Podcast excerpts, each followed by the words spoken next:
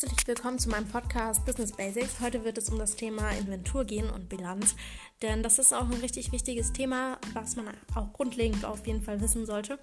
Ich wünsche euch heute ganz viel Spaß für die Tipps, die ihr heute erfahren werdet und lasst mich bitte wissen, wie es euch gefällt und hinterlasst gerne ein Feedback. Eure Ramona, bis gleich.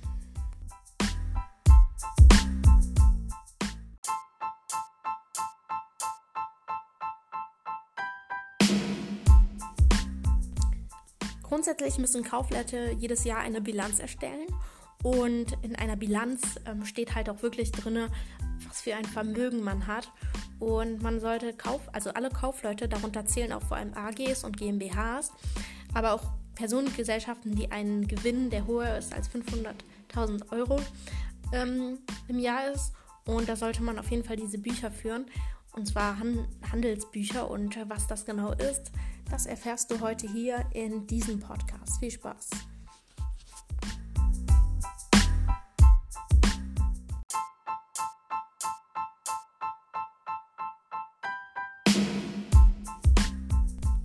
In einer Bilanz steht auch drin, ähm, nicht nur die, die Vermögen, sondern auch, ähm, was man auch an Vermögen zum Beispiel von fremden Kapitalgebern hat. Also aufgeteilt grundsätzlich ist eine Bilanz in aktiver und passiver.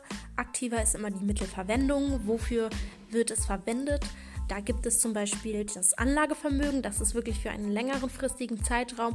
Da werden alle Vermögensgegenstände, die nicht nur materiell sind, also ähm, Maschinen, Büromöbel etc., sondern auch ähm, Marken oder Patente angegeben, also die immateriellen Vermögensgegenstände.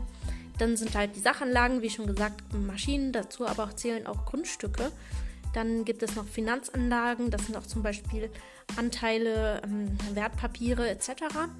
Und das um Umlaufvermögen, das ist ein, ein, Vermögen, was in dem schnellen Umschlag, so ein Umlauf ist. Und dazu zählen auch wirklich kurzfristige Aktien. Ähm, Vorräte, also alles, was schnell verbraucht wird, wie zum Beispiel auch Papier und so weiter. Und das sind auch unter anderem auch der Kassenbestand. Also wie viel hat man bar oder wie viel hat man gerade auf der Bank auf dem, als Guthaben. Bei der Passivseite zählt unter anderem das Eigenkapital, das ist sowohl das gekennzeichnete Kapital ähm, beim Börsengang, aber auch investierte und nicht ausgeschüttete Gewinne gehören zum Eigenkapital. Weiteren gibt es auch das Fremdkapital, das sind wirklich auch Bank Bankkredite, Verbindlichkeiten aus Lieferungen und Leistungen, also wirklich auch die Schulden sozusagen. Und das ist die passive Seite. Die passive Seite ist also die Mittelherkunft. Wo kommt das Kapital her, das in dem Unternehmen eingesetzt ist?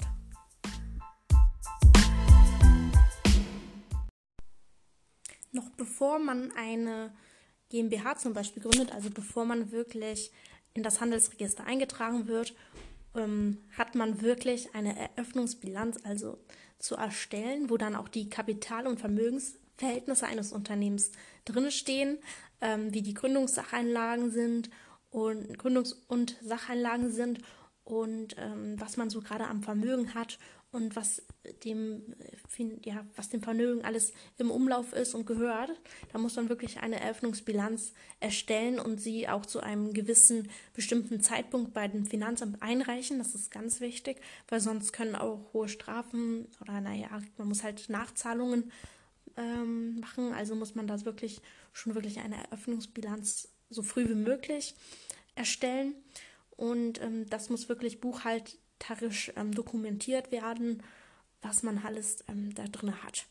Und direkt nach dem Tag der notariellen Beurkundung ähm, und schon vor dem Eintrag ins Handelsregister sollte dann auch ähm, nach den gesetzlichen Vorschriften diese Bilanz erstellt werden. Also am besten, man setzt sich da mit dem Steuerberater nochmal zusammen und erstellt da wirklich eine richtige Bilanz. Denn ähm, wer eine GmbH und oder eine UG gründet, kommt um diese Erstellung einer Eröffnungsbilanz nicht herum. Ähm, das ist wirklich die Grundlage, nämlich für den Jahresabschluss, der auch einmal im Jahr getätigt werden sollte. Und ähm, ja, die ist auch wirklich im Handelsgesetz vorgeschrieben, dass man auch sowas machen sollte.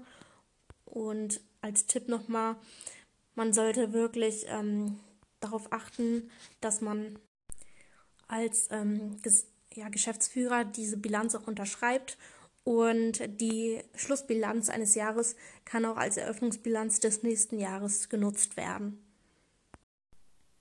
Es gibt gewisse Aufbewahrungsfristen, die man wirklich auch beachten sollte, wenn man Unternehmer ist.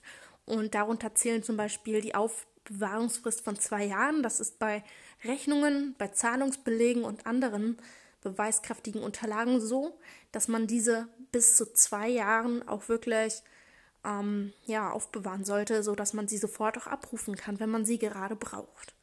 Andererseits werden zum Beispiel bei Inventaren und Eröffnungsbilanzen und der Jahresabschluss, die sollten zehn Jahre müssen die aufbewahrt werden und andere Geschäftsbriefe und Lohnkonten, ähm, die halt auch von besonderer Bedeutung sind und Besteuerung, die sollten sechs Jahre aufbe aufbewahrt werden. Unter Buchungsbelegen, die man natürlich auch bis zu zehn Jahre aufbewahren sollte, zählen unter anderem auch Rechnungen, auch Quittungen, ähm, Warenbestandsaufnahmen und ähm, Kassenberichte und Gehaltslisten. Also muss natürlich sich wirklich ähm, vorher informieren, wenn man irgendwelche Unterlagen hat, weil die müssten wirklich ähm, lange aufbewahrt werden. Ähm, es kommt ja, es kann ja dazu kommen, dass der ähm, Wirtschaftsprüfer vorbeikommt und sich das alles anguckt. Und wenn man da nicht ähm, nach den Regeln, naja, den gesetzlichen Regeln ähm, das Ganze handhabt, dann kann man auch wirklich mit Geldstrafen davon